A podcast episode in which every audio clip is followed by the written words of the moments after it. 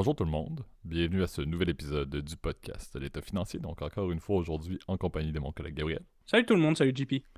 Et pour ce nouvel épisode, le 25e de la saison 5, là, on vous l'avait dit, la, période des fêtes, euh, la période des fêtes euh, amenait la, fin de la saison comme toujours. donc le dernier épisode va être euh, la semaine prochaine, le 26e. On vous fait, bon spoiler, vous le savez déjà, mais ça va être la, fameuse, le, stock picking entre guillemets avec, avec Gab et moi qui allons regarder quelques titres. Je trouve que c'est toujours ça, ça fait une belle petite tradition, je pense, pour faire une transition vers une nouvelle saison. Et la nouvelle saison va commencer dès le début janvier, comme à l'habitude, sans pause.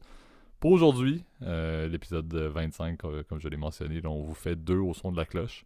Vous allez voir, c'est deux discussions un petit peu analyse de compagnie. Là. Gab en avait une qu'il voulait parler et, j'en avais une également. donc, euh, faire un retour, une compagnie qui est listée, une compagnie qui euh, est privée. Donc, ça va être assez intéressant de, parler dans deux industries complètement différentes et sur des modèles qui sont diamétralement opposés. Là, vous allez voir, c'est clair que c'est le, deux industries complètement différentes. là. Non, exactement. Une, et ça, je pense qu'il y, a une théorie d'investissement qu'on pourrait d'ailleurs mentionner, Gab, qu'on parlait beaucoup en off d'un de tes euh, amis là, qui euh, va toucher peut-être un, des, une des deux compagnies. mais bon, bref, très, trêve, de, trêve de discussion, de, mise en place du tapis. mais je te, je te passe la parole, Gab, pour le disclaimer de début d'épisode, surtout pour la première compagnie qu'on va parler. Ouais, j'allais le dire, effectivement. Surtout pour la première compagnie, évidemment, tout ce que vous le, vous le savez, on, le dit souvent, là, mais euh, tout ce qu'on parle, évidemment, dans le podcast, s'agit que de notre opinion personnelle, il ne s'agit pas d'une recommandation officielle de placement.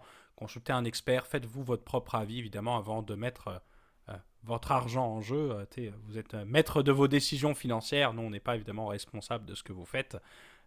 le but étant aujourd'hui de vous donner un éclairage, peut-être un point de vue évidemment sur la situation de cette compagnie-là. Et euh, je pense que on est, euh, le but, c'est ça, c'est de, de nous donner notre opinion, encore une fois, puis euh, libre à vous, évidemment, de prendre telle ou telle décision par la suite. Là. Non, exactement. Puis ça, je pense aussi décortiquer un peu des, des compagnies. ont une qui, est, qui est très beaucoup dans le spotlight, comme, comme on dit bien en anglais, là, et une qui l'est un peu moins, mais je pense que c'est intéressant. C'est des épisodes qui sont souvent très appréciés aussi lorsqu'on décortique un peu des, modèles d'affaires. Donc, euh, je pense qu'on est prêt à lancer le premier des deux au son de la cloche. Parfait. Donc, euh, première compagnie qui, euh, qui est une compagnie que je voulais, je voulais aborder, je voulais discuter. on en parlait avec Gab, on avait déjà fait un, petit topo là-dessus à l'époque lorsque la compagnie s'appelait Facebook, avec l'affaire avec Cambridge Analytica. Pour ceux qui s'en souviennent, chapeau, c'était saison 1, je pense, dans les, les 10 premiers épisodes de la saison 1. Euh, on vous fait aujourd'hui un peu plus une discussion sur Meta, donc la compagnie maintenant renommée euh, depuis octobre 2021, si je ne me trompe pas. Euh, Mark Zuckerberg, en fait, qui est le, CEO, avait annoncé le 28 octobre 2021, pour être exact, ce changement-là. Et surtout, la transition de Facebook, qui était initialement le réseau social qui était énorme, qui fonctionnait super bien, qui était leader mondial, vers Meta pour essayer de montrer que cette compagnie-là était plus qu'un simple réseau social et aussi pour diversifier euh, le, modèle d'affaires vers autre chose que les réseaux sociaux qui étaient hyper euh, compétitifs et aussi très centralisés sur un peu la même problématique que Twitter et Elon Musk vivent présentement, très basés sur les revenus publicitaires. Donc Meta est arrivé avec la volonté de mettre énormément d'argent et aller dans le projet un petit peu précurseur du metaverse. On pourrait essayer de détailler un peu, mais on n'est clairement pas des experts non plus dans ce, domaine-là. Euh, mais le but, c'était ça. Donc, transiter vers Meta depuis, et c'est un petit peu là le point de discussion d'aujourd'hui au son de la cloche. Euh, les performances et la, capitalisation boursière de Meta depuis cette transition-là, ça ne va pas bien. on parle d'une compagnie qui, à l'époque, a atteint presque, ou je pense qu'a atteint le, milliard euh, de, de, Le 1000 milliards, Le 1000 milliards, exact, de capitalisation boursière. Maintenant, on est à peu près euh, au tiers euh, en, termes de, en termes de capitalisation. donc, des pertes quand même assez considérables. Oui, bon, on a eu le contexte de l'année 2022 qui n'a pas été très, très bon pour les techs. mais je pense qu'il y a aussi une certaine emphase qui a été mise sur, oui, le core de la business lié à Facebook, lié au réseau social, n'a pas été très, très bon, comme je l'ai dit, comme les techs, mais aussi le les investissements qui ont été faits, la tentative de développer le, metaverse justement, la tentative également, je pense qu'ils vendaient, on en parlera, mais les, les headsets euh, Quest, là, il y avait le, Quest 2 et le Quest Pro, je pense, le Quest Pro qui est le, nouveau qui a été sorti.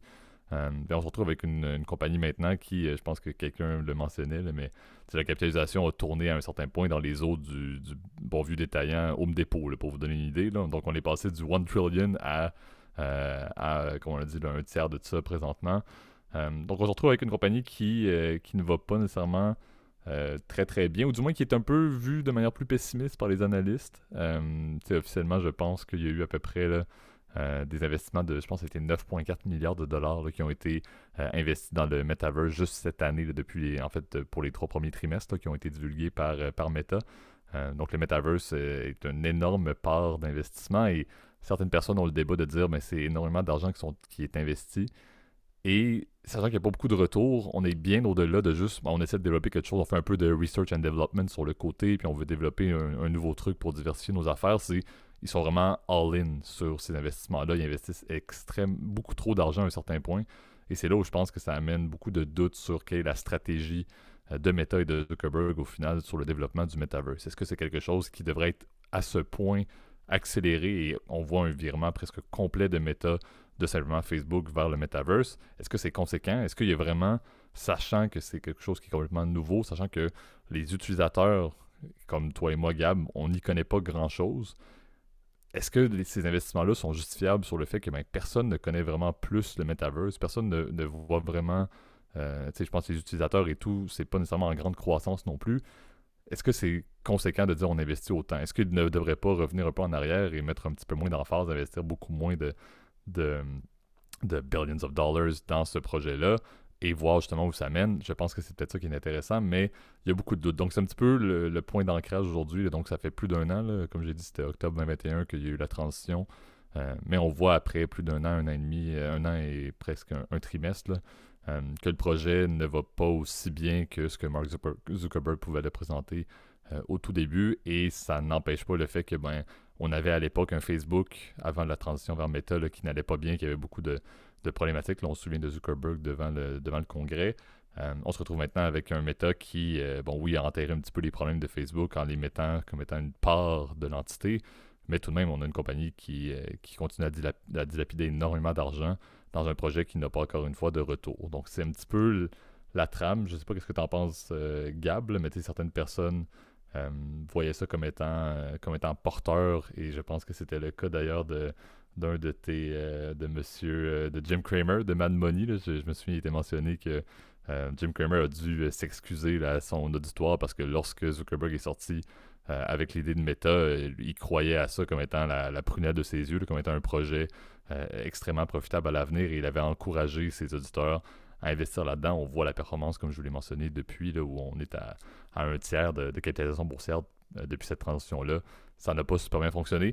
Encore une fois, très tôt dans une industrie, je ne veux pas être placé pour juger Meta, je ne veux pas être placé pour juger Zuckerberg et je ne veux pas non plus euh, me baser sur l'historique passé des problèmes de Facebook et des problèmes de Zuckerberg également en tant que CEO. Euh, mais j'ai hâte de voir. Je considère que c'est très précurseur. Je pense qu'il y a beaucoup de problématiques, il y a beaucoup trop d'argent qui est investi là-dedans. Et on n'y connaît pas grand-chose. Il n'y a pas suffisamment de mise en marché grand public, ou du moins de publicité ou de compréhension grand public qui, est appuyée on est très basé sur la technologie, très basé sur des investissements plus IT et dans les headsets et dans les trucs comme ça.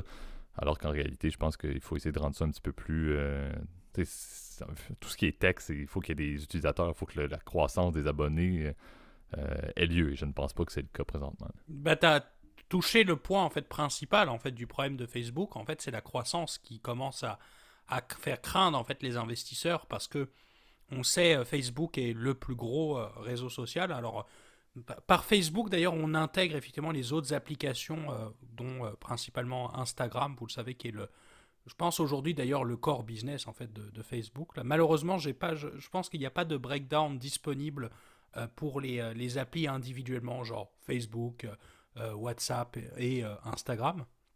Mais ces trois-là, effectivement, c'est le cœur de métier évidemment de, de Facebook. Vous le savez évidemment comment ils font de l'argent. C'est par de la publicité, de la publicité ciblée évidemment. Et les deux inquiétudes qu'on a, en fait, principalement, bah, c'est ça, c'est que le nombre d'utilisateurs est en train de stagner.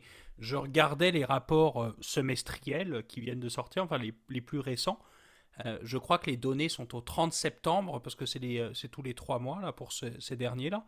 Et le nombre d'utilisateurs journaliers de, des applications de Facebook a atteint quasiment 3 milliards de personnes. Donc vous allez dire, c'est quand même énorme, etc. C'est quand même un peu moins de la moitié de la population humaine. Euh, oui, mais ce pourcentage et ce nombre d'utilisateurs commencent à stagner hein, véritablement. puisque là, tu, vois, par exemple, au 30 septembre, c'était 2,93 milliards par jour. Et pour te donner un chiffre, par exemple, un an, plus un an auparavant, il était de 2,81. Donc tu vois, la croissance devient de plus en plus compliquée. D'ailleurs, on le voit sur les graphes du rapport annuel que je vous invite à, ou du rapport semestriel que je vous invite à lire évidemment sur, sur le site de Edgar, là, qui est le, site de la, Securities and Exchange Commission. Et eh ben, on voit que ça stagne. Et au niveau des utilisateurs mensuels, c'est la même chose. On est un peu plus de 3 milliards 7, je crois, euh, au, dernier, au dernier chiffre qu'on a.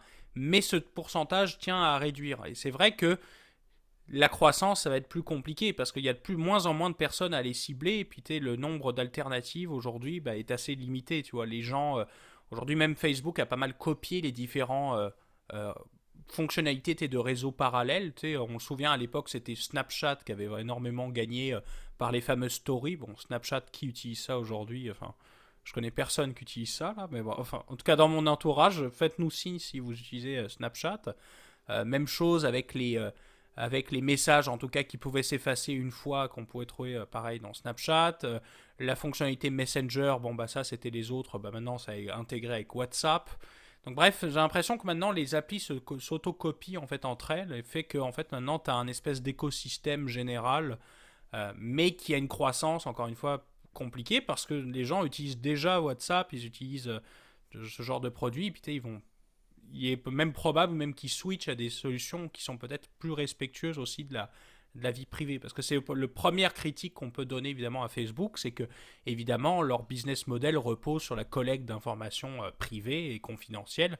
Euh, évidemment, bon, c'est anonymisé, etc. Bah, ils pourront dire ce qu'ils veulent. Ça n'empêche quand même qu'ils collectent tes informations personnelles. Et euh, tu as énormément d'alternatives qui ont commencé à pulluler sur la toile, mais notamment Telegram, je pense, que, qui a énormément fait parler dans les derniers mois, surtout avec euh, ce qui se passe entre la Russie et l'Ukraine, puisque Telegram devient même un espèce de réseau social à part entière et non pas une application de messagerie c'est un exemple. WeChat, les alternatives chinoises aussi commencent à évidemment être extrêmement puissantes. Euh, on voit aussi des, alternatives comme Signal aussi, qui sont des, applications euh, dites euh, plus sécurisées. Je sais pas, je pense qu'il y a une technique de chiffrement des messages qui fait que les messages sont confidentiels, ne peuvent pas être espionnés par une tierce partie. Là, mais ça n'empêche quand même que il y a des contraintes sur la vie privée aussi qui ont énormément affecté Facebook. Dernier point, puis tu vois, au niveau des revenus, c'est clair que ça a stagné, voire baissé. Et euh, la raison principale aussi de la baisse de ces revenus, c'est les dernières mises à jour de iOS, en fait, avec Apple. Euh, je ne sais pas si vous êtes au courant, mais Apple, depuis ces dernières mises à jour, permet en fait à ses utilisateurs de choisir le type d'information qui est envoyé en fait au aux annonceurs, puis aux, comment dire, aux applications tierces comme Facebook.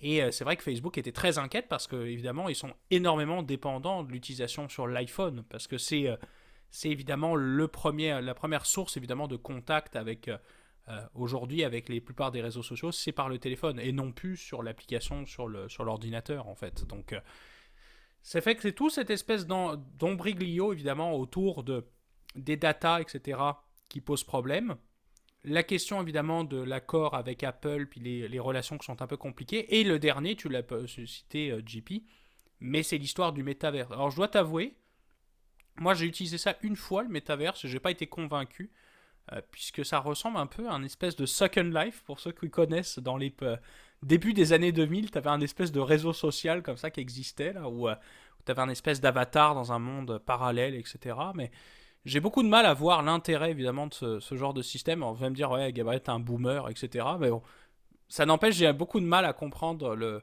la pertinence, tu veux, de ce système-là par rapport à juste aller prendre, je sais pas, aller boire une bière avec des potes. Enfin, tu vois, je trouve ça, je trouve ça un peu particulier. Donc, euh, je sais pas trop qu'est-ce qu'ils veulent en faire en fait de ce métavers. C'est d'ailleurs comment ils comptent faire de l'argent aussi avec, parce que ça me paraît être un business un peu, un peu lugubre là. Ouais, puis tu sais, le problème aussi plus globalement avec le, Metaverse, moi, ma vision, là, encore une fois, pour faire un peu de, de pouce sur ce que tu mentionnais, c'est pour que la compagnie Meta puisse continuer à avoir de l'expansion, ça ne peut pas passer par les réseaux sociaux. Tu l'as bien soulevé, il y a des problématiques avec le modèle qui existe déjà et avec la, la panoplie. Ah non, ben c'est le but, hein, Exactement. Donc, est-ce que le fait d'y aller vers le métavers, vers le metaverse en bon anglais, va réellement être la meilleure alternative, je ne suis pas prêt à dire ça, mais Zuckerberg semble aller à fond là-dessus. Donc, Facebook, maintenant Meta, avait besoin d'un changement, avait besoin de quelque chose pour recréer de la croissance. Est-ce que ça va fonctionner? Je ne sais pas. Je suis d'accord qu'assis maintenant en 2022, on peut se poser des questions sur l'intérêt d'aller dans un univers, entre guillemets, virtuel, en fait, même pas entre guillemets, complètement virtuel, 24 heures sur 24, 7 jours sur 7, qui est accessible et qui devient un peu une vie parallèle, avec une économie parallèle, avec un système politique parallèle, avec des lois parallèles à la réalité. Est-ce qu'en 2022, ça fait du sens? Peut-être pas. Maintenant, est-ce qu'on est en 2050, 2055? Tu peux plus vraiment mettre le nez dehors sans te prendre un coup de soleil après 3 secondes parce qu'il fait trop chaud, puis tu as, de l'eau dans ta cour arrière parce que euh, les, les, glaciers ont tous fondu, fait que tu es rendu à ce que... À ce que je veux dire, il y a peut-être un contexte où cette espèce d'utopie-là, où ben, les personnes, pour interagir, n'auront pas le choix de passer 10 heures par jour pour travailler, par exemple, et pour interagir avec d'autres individus sur le metaverse, peut-être. Encore une fois, on est très loin du compte, puis je pense que tu disais, c'est un peu l'approche boomer ou la vision plus euh, court terme, moyen terme de, la période sur laquelle on, a, tu sais, oui, YOLO, entre guillemets, on a juste une vie, mais je pense qu'effectivement, 200, euh, dans les décennies à venir, je pense qu'il y a d'autres problématiques qui vont rendre peut-être cet intérêt-là de, au final. Moi, c'est un peu la vision. on dirait qu'on lit un livre presque en voyant le métavers où tout le monde est chez soi, dans son salon, avec, avec l'espèce de casque, euh, avec le headset, exactement, branché sur, euh, branché sur du soluté pour ne pas avoir à manger. Bref, ça a l'air fou, mais on s'entend, ça, ça va arriver un jour. On sera probablement pas sur Terre, euh, mais on, ça va probablement arriver. Donc, je pense que c'est un petit peu ça le débat. C'est pas fou. Présentement, je pense par contre que c'est beaucoup trop d'investissement. C'est pas un modèle qui fonctionne très très bien. Euh, et c'est pas quelque chose qui va être nécessairement utile pour des millions et des millions et des millions de personnes euh, dans les dix prochaines années. Donc on s'entend, il ne faut pas non plus que les liquidités de Meta soient flambées dans quelque chose qui ne va pas rapporter parce que les investisseurs ne vont pas lui permettre, OK, oui, non, ce projet-là, ça va être hyper rentable dans 75 ans. Ça ne fonctionne pas de même, malheureusement, les compagnies listées, les marchés financiers. Euh, il, y a des, il faut qu'il y ait des retours à un certain point. Ça ne veut pas juste être un, un, un puits sans fond à argent. Donc c'est un petit peu ça mon premier doute. Je pense que, bon, l'approche de transition, c'est bien. Zuckerberg est bien de sortir un petit peu des médias sociaux. Je suis pas prêt à dire que le metaverse est la meilleure euh, alternative présentement pour diversifier un petit peu et retrouver de la croissance.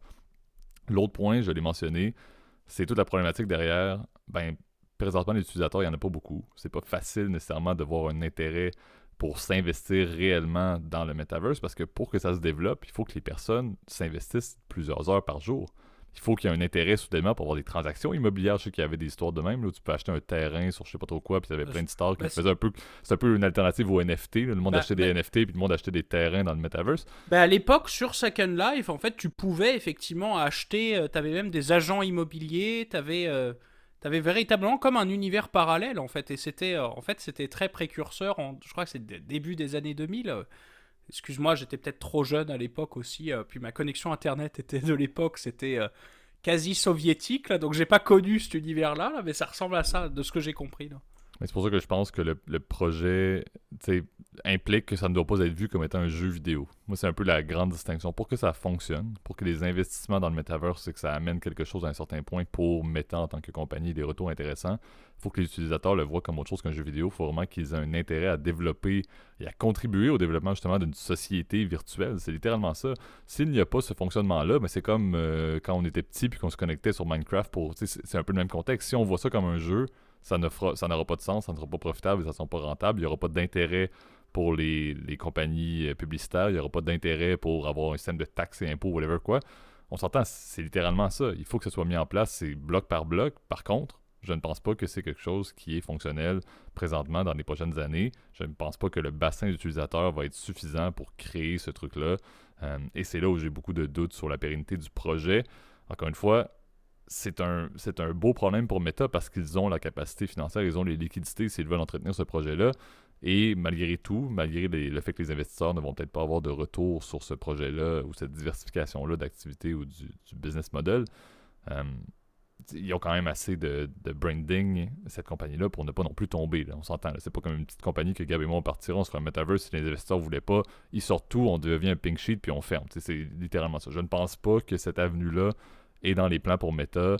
Mais je considère quand même que ce projet-là, à mon avis, c'est un puits sans fond à argent. Ah. C'est un puits qui prend des utilisateurs qui n'existent pas présentement, ou s'ils existent à un certain point, doit être investi à un niveau régulier, littéralement à chaque jour. Il faut qu'une compagnie, je dis n'importe quoi, il faut qu'une compagnie décide de dire, OK, maintenant, ton travail, tu le fais par où? Tu le fais en mettant le headset, puis tu travailles ton 8 heures par jour dans notre compagnie virtuelle sur le Metaverse. C'est fou présentement d'y penser, mais s'il n'y a pas ça un jour, ben, encore une fois, les utilisateurs vont être comme toi et comme moi qui connecte sa Xbox One une fois par mois pour euh, jouer à Madden puis, euh, puis à FIFA.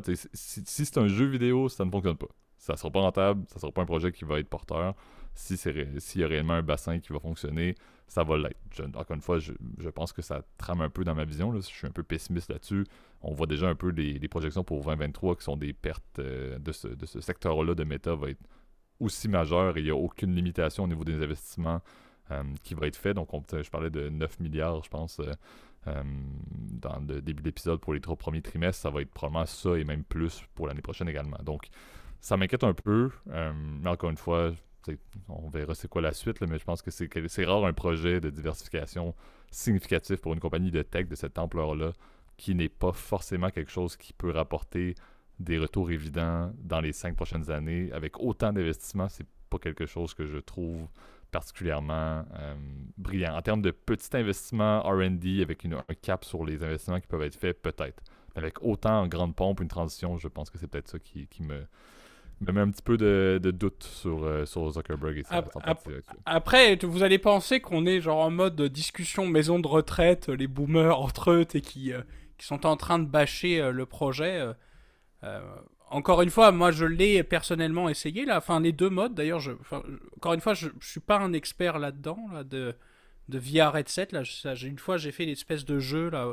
Ça, ça, ressemble à une espèce de fruit ninja avec, euh, avec, je sais pas, avec les commandes. Là, donc c'était assez, euh, c'était assez drôle, mais c'était drôle. Oculus, c'était Oculus qui était une compagnie qui a été achetée d'ailleurs par euh, Facebook, je me trompe pas, en 2013 ou autour de ça.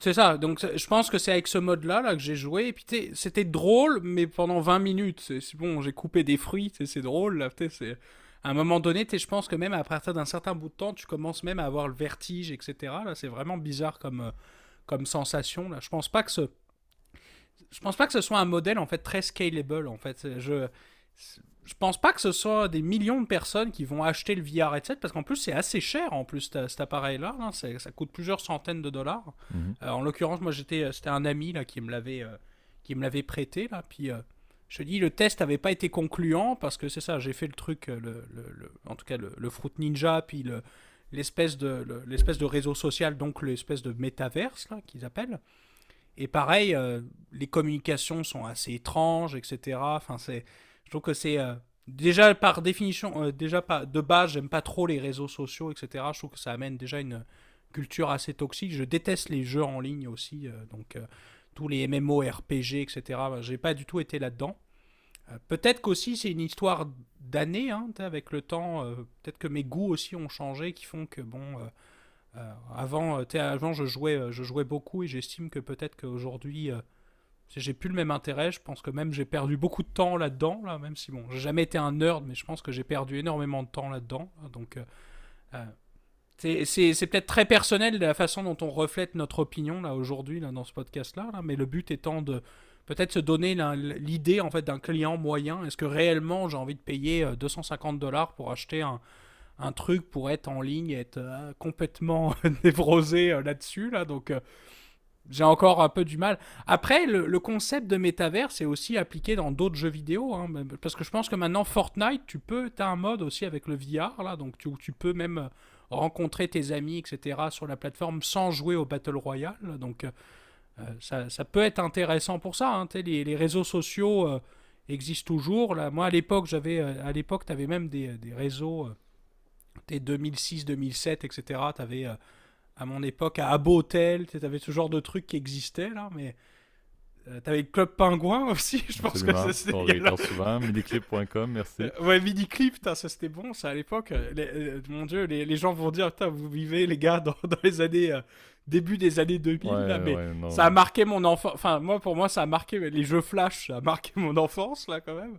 Donc, après, c'est peut-être ça quelque chose de générationnel, mais aussi, euh, euh, je, je pense pas que d'un point de vue corporate aussi, on va faire aujourd'hui des réunions par avec des VR headset, etc. Alors que aujourd'hui, euh, je pense qu'on a d'autant plus après la pandémie, je pense que le contact humain est devenu encore plus important. J'ai l'impression que les gens sont très friands justement d'expériences, de voyages, etc., de, rencontres humaines, etc., au lieu de travailler, tu vois, à distance, même si, bon, vous voyez, nous on enregistre le podcast à distance, mais on, on essaie de se voir quand même ça suffisamment souvent avec JP. donc, du mal à voir encore une fois l'intérêt de ce, ce, métaverse. Et malheureusement, j'ai pas d'autres opinions là-dessus. Et je me base sur ma propre opinion de, ce que je, de mon expérience que j'ai eue avec. Et pour le moment, je la trouve assez désastreuse je pense que le, point clé, c'est aujourd'hui, c'est un peu douteux comme projet. À l'avenir, c'est tout à fait possible. Donc, je pense que c'est un peu la, trame. Maintenant, encore une fois, c'est de voir cette logique-là de maintenant moins faisable dans 50 ans, probablement tout à fait la réalité. Euh, comment ça fonctionne pour une compagnie listée qui doit faire des retours. Je pense que c'est le point qu'on va savoir et qui va être intéressant de suivre au niveau de l'évolution de Meta. Au-delà, je l'ai dit, ça fait un an en octobre. Euh, ça va être la fin de leurs résultats pour l'année 2022 euh, également. Donc, on avoir un portrait sur une année complète financière. Euh, intéressant à suivre, mais je pense qu'il y a quand même encore beaucoup de questions et beaucoup de. Encore une fois, la, scalability de leurs investissements va être intéressant. Est-ce qu'ils vont continuer à aller à fond, maintenir la même, la stratégie ou réduire un peu? Je pense que ça, ça va en dire beaucoup, encore une fois, sur la vision, la vision court terme, moyen terme de, du, du métaverse et de Meta plus globalement. Euh, passons maintenant à notre deuxième segment, le Au son de la cloche à nouveau.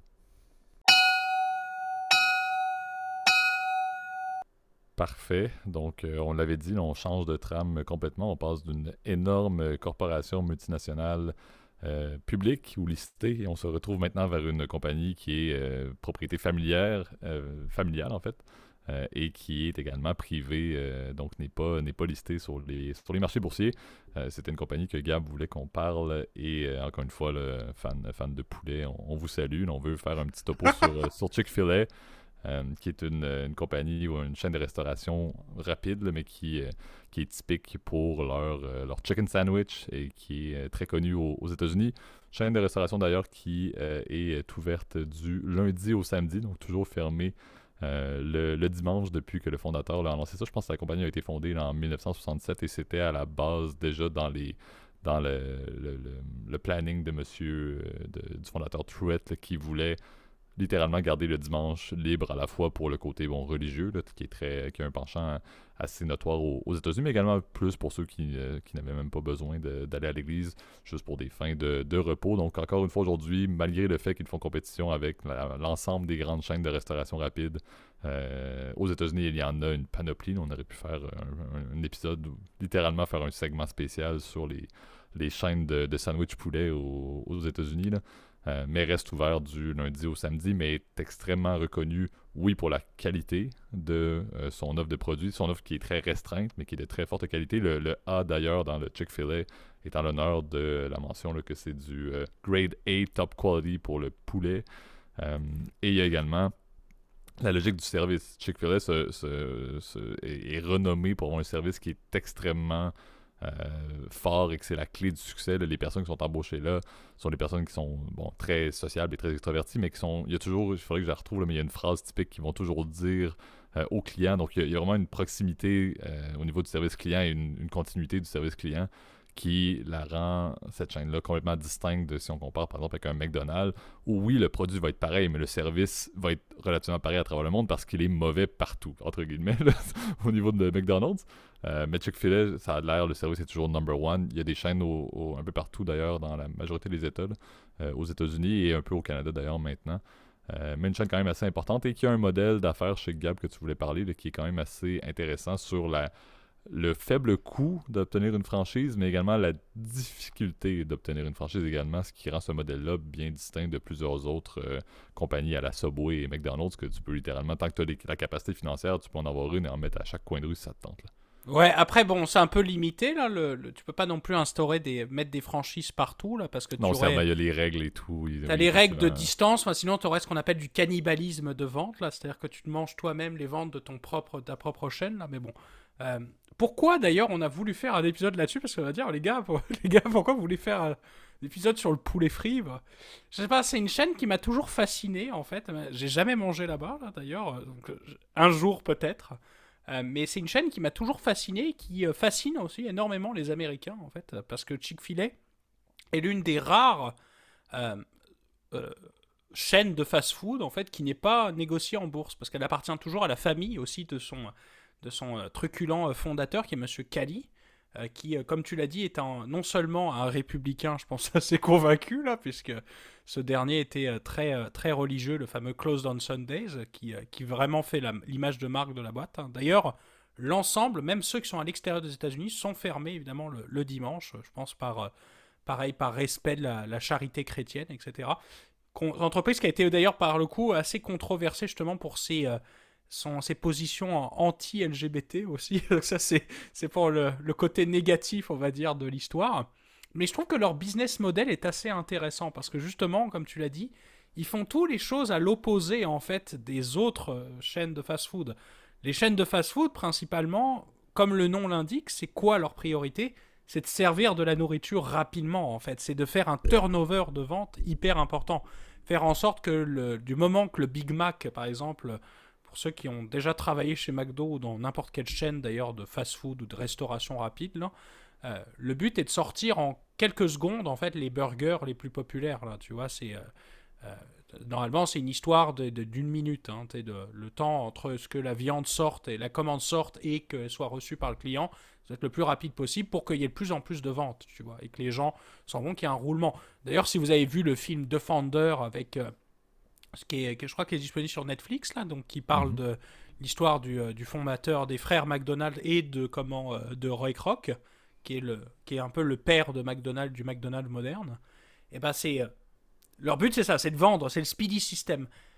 Chick-fil-A, c'est le contraire. C'est de dire non, on focus sur la qualité. On dit, écoutez, non, on préfère avoir un temps d'attente beaucoup plus long. D'ailleurs, souvent, le Chick-fil-A a des temps d'attente sur le drive-thru, donc le, la commande au volant, là, je sais pas comment on appelle ça, le drive. Le drive en français, pour nos amis français, là, qui est l'un des plus longs aux États-Unis. Par contre, c'est l'un des plus malins parce que justement, les gens, les, employés, comme tu l'as dit, sont extrêmement malins. Ils vont à ta vitre pour aller avec une petite iPad commander à ah, qu'est-ce que je vous propose, etc., d'être super gentil. Il y a la règle de toujours sourire aux clients aussi qui est appliquée, qui est peut-être aussi euh, liée à la, à la je pense à la tradition euh, chrétienne aussi de la compagnie, là, qui est euh, pareil, des traits de personnes du sud aussi, euh, du sud des États-Unis, qui sont toujours très gentils, mais bon, très républicains aussi. Là, c'est, peut-être la blague qu'on peut avoir, là. Et de proposer, ça, des produits énormément de qualité. Tu l'as dit aussi, leur, leur menu est très limité. McDonald's, souvent, leur but, c'est d'ouvrir de nouveaux produits. Il y a toujours des sandwichs un peu spéciaux là, qui ouvrent tous les trimestres ou, tous les mois, tu as des trucs un peu, euh, un peu barrés, là, des burgers avec, avec des viandes un peu particulières. Là. Chez Chick-fil-A, on n'a jamais ça. On garantit le même produit, toujours le même, mais qualité A, tu vois. Euh, ça, ça c'est un autre truc qui définit euh, Chick-fil-A. Et comme tu l'as dit, leur modèle de franchise, tu vois. Les franchises, d'habitude, tu dois les acheter à, très prix très fort. par exemple, chez McDonald's, Subway, etc. Et euh, le but étant bah, de récupérer un royalty sur les ventes du franchisé. Chez Chick-fil-A, c'est complètement différent. Le franchisé, c'est un ancien employé, d'ailleurs, qui doit avoir un certain nombre d'expériences, en fait, pour avoir euh, une franchise. la franchise est beaucoup moins chère, puisque je crois que c'est dans un tour des 10 000 dollars. Oui, 15 000, exact. C'est ça, c'est vraiment ridicule. Par contre, c'est l'un des franchises les plus difficiles à avoir, puisque tu n'as même pas 1% des comment dire des applications qui sont acceptées en fait. Donc il est plus difficile d'avoir une franchise Chick-fil-A que de rentrer à Harvard pour vous dire le, le, business model derrière ça. Et je trouve que c'est particulièrement brillant parce que on essaye d'éviter d'avoir trop de franchisés qui euh, vont dégrader le produit en fait ou dégrader l'image corporative de l'entreprise. Euh, peut-être aussi les standards de santé et de sécurité là, donc euh, la propreté, etc. Et vraiment focuser sur avoir des produits de qui sont parfaits et éviter d'avoir trop de succursales qui pourraient se dégrader, tu vois, et amener une mauvaise, une mauvaise image à l'entreprise. Qu'on avait vu d'ailleurs, pareil, encore une fois, dans le Founder, on le voit d'ailleurs au début, euh, les restos McDonald's sont complètement euh, dégueulasses et ça, ça, ça affecte évidemment la, l'image du fast-food. Donc, euh, je trouve qu'il y a un business model, encore une fois, que je trouve assez brillant, en fait, et que je tenais à vous partager, chers auditeurs, parce que je trouve ça assez assez fascinant en tout cas de, voir, de faire les choses différemment. Là. Exact. pour vous donner des, chiffres, c'est privé, mais il y a des estimations. Là. Certains vont dire qu'en 2021, là, ça a été à peu près 6 milliards de dollars, par exemple, de revenus, et à peu près, c'est peut-être du 8% annuel de croissance d'une année à l'autre. Encore une fois, c'est des estimations, là, comme j'ai dit, c'est privé. Euh, j'ai retrouvé d'ailleurs le, point que je, vous, que je vous parlais tout à l'heure sur le, point distinctif du service. Le point clé qui montre assez bien l'idéal de service parfait qu'ils visent, c'est que plutôt que de répondre à un, consommateur à la fin d'une transaction, You're welcome en anglais, ils vont dire My pleasure. Donc toujours axé sur le fait que l'employé de Chick-fil-A a littéralement pas le goût d'être nulle part ailleurs présentement qu'en train de à la caisse en train de te servir le, burger poulet. Euh, donc j'avoue que ça fait encore une fois une différence et euh, je pense que c'est ce qui rend cette compagnie-là très distinctive. Euh, on parle d'ailleurs, j'ai sorti des chiffres, c'est à peu près 2600 euh, locations euh, au, restaurant fait aux États-Unis et, au Canada, ce qui, comme tu le disais, Gab, est bien loin des, grandes chaînes de restauration rapide.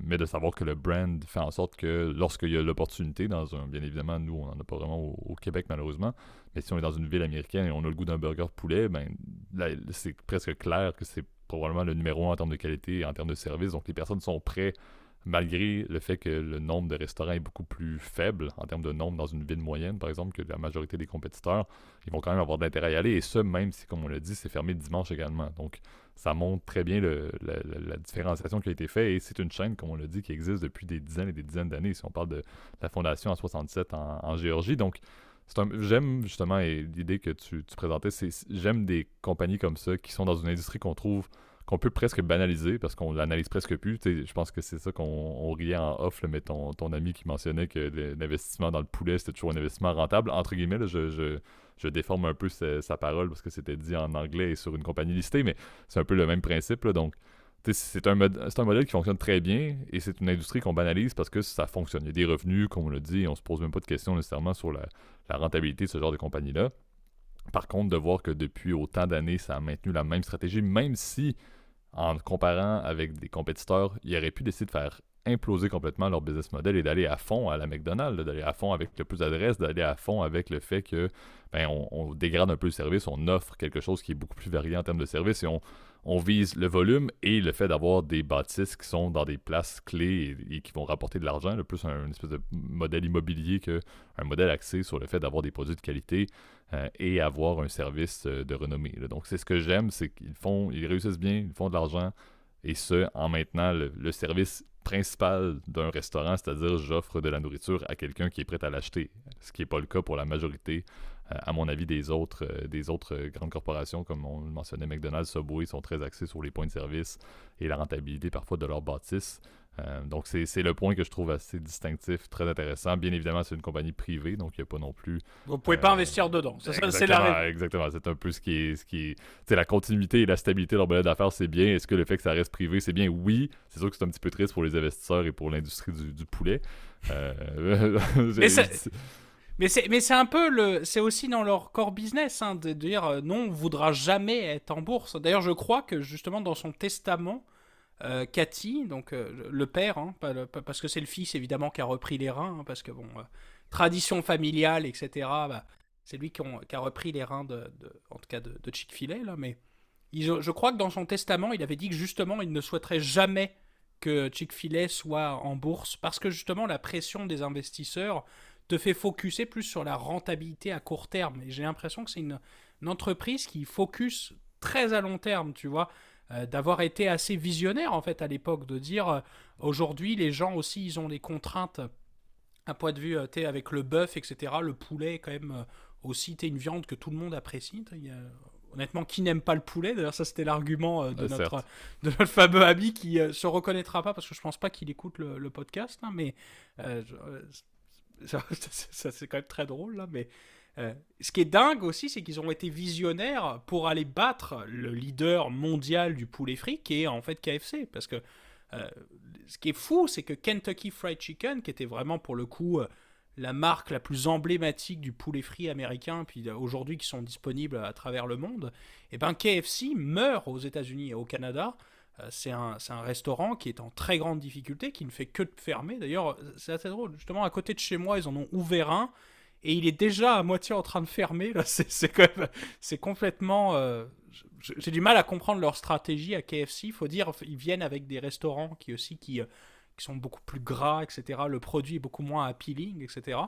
Alors Chick-fil-A était malin justement de se positionner comme vraiment une entreprise qui va fournir de la qualité et pas de la junk euh, qui est euh, frite, etc., qui euh, où les pilons de poulet sont remplis de gras, etc. Là, bah, pas que je trouve ça mauvais le poulet frit, mais tu vois, c'est c'est intéressant de voir tu une entreprise qui, qui va dire bon bah oui on va peut-être faire c'est quand même du fast food mais on va quand même faire attention à vous faire du fast food au moins qui soit bon etc et à, relativement abordable tu vois donc c'est c'est malin tu es comme business model d'être bah, d'être justement précurseur justement sur les, euh, les changements des habitudes des consommateurs, puis justement profiter du déclin d'un de tes compétiteurs pour justement faire ta place dans l'industrie euh, fascinante qui est celle du, euh, du poulet frit aux États-Unis. Là, mais en tout cas, je, vous dirai un jour, en tout cas, j'essaierai de faire une review un jour si jamais j'ai l'occasion de, goûter au poulet frit Chick-fil-A. mais bon, ça m'a l'air pas mal appealing. Et on va voir, on va voir ce que ça va donner par la suite là.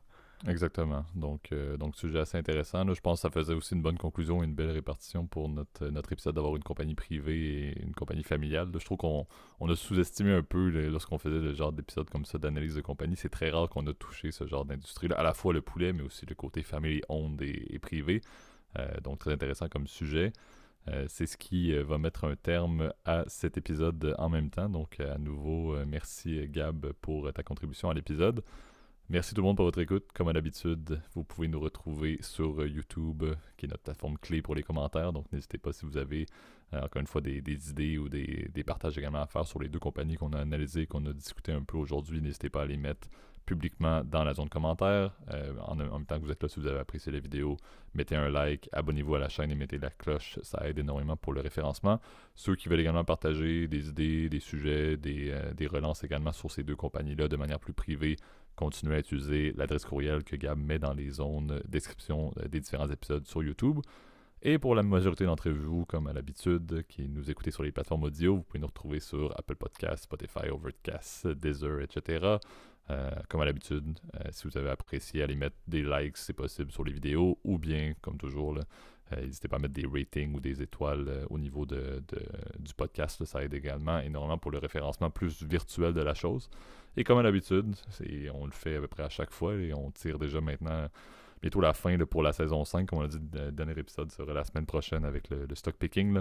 Euh, mais c'est du référencement comme toujours. On, aime le fait que la communauté vient du bouche à à la fois virtuel par le contexte des, abonnements et tout, euh, qui aide énormément à ce que ça apparaisse sur les pages de plus en plus de personnes, mais aussi qu'on sait que vous êtes beaucoup à le partager avec vos amis et votre famille. Et c'est ce qui fait la différence. C'est ce qui crée encore une fois la, la proximité de notre euh, communauté. Donc, euh, merci à nouveau. N'hésitez pas à le faire encore une fois si vous trouvez que le podcast peut plaire à certains de vos amis ou des membres de votre famille. Ça, ça nous fait toujours plaisir de, de voir que de plus en plus de personnes nous suivent et justement le peuvent proposer et continuer à créer cette culture de l'état financier qui, euh, qui, encore une fois, il va falloir, à chaque fois que je me dis, à chaque fois qu'on finit une saison, il faut que je compte le nombre d'épisodes et que je me fasse un petit retour parce que ça devient presque une normalité de faire un épisode par semaine. Euh, mais encore une fois, le merci Gab et sachez, bon, épisode la semaine prochaine comme toujours, mais on maintient la même stratégie. Donc on clôt la saison 5 et on lance la saison 6 euh, directement après. Donc pas de pause, pas de vacances, euh, comme vous nous connaissez. On n'a jamais fait, je pense, une semaine de pause depuis le tout début du podcast et ça va se maintenir pour le début de la saison 6. Salut, bonne semaine. Bonne semaine à toi.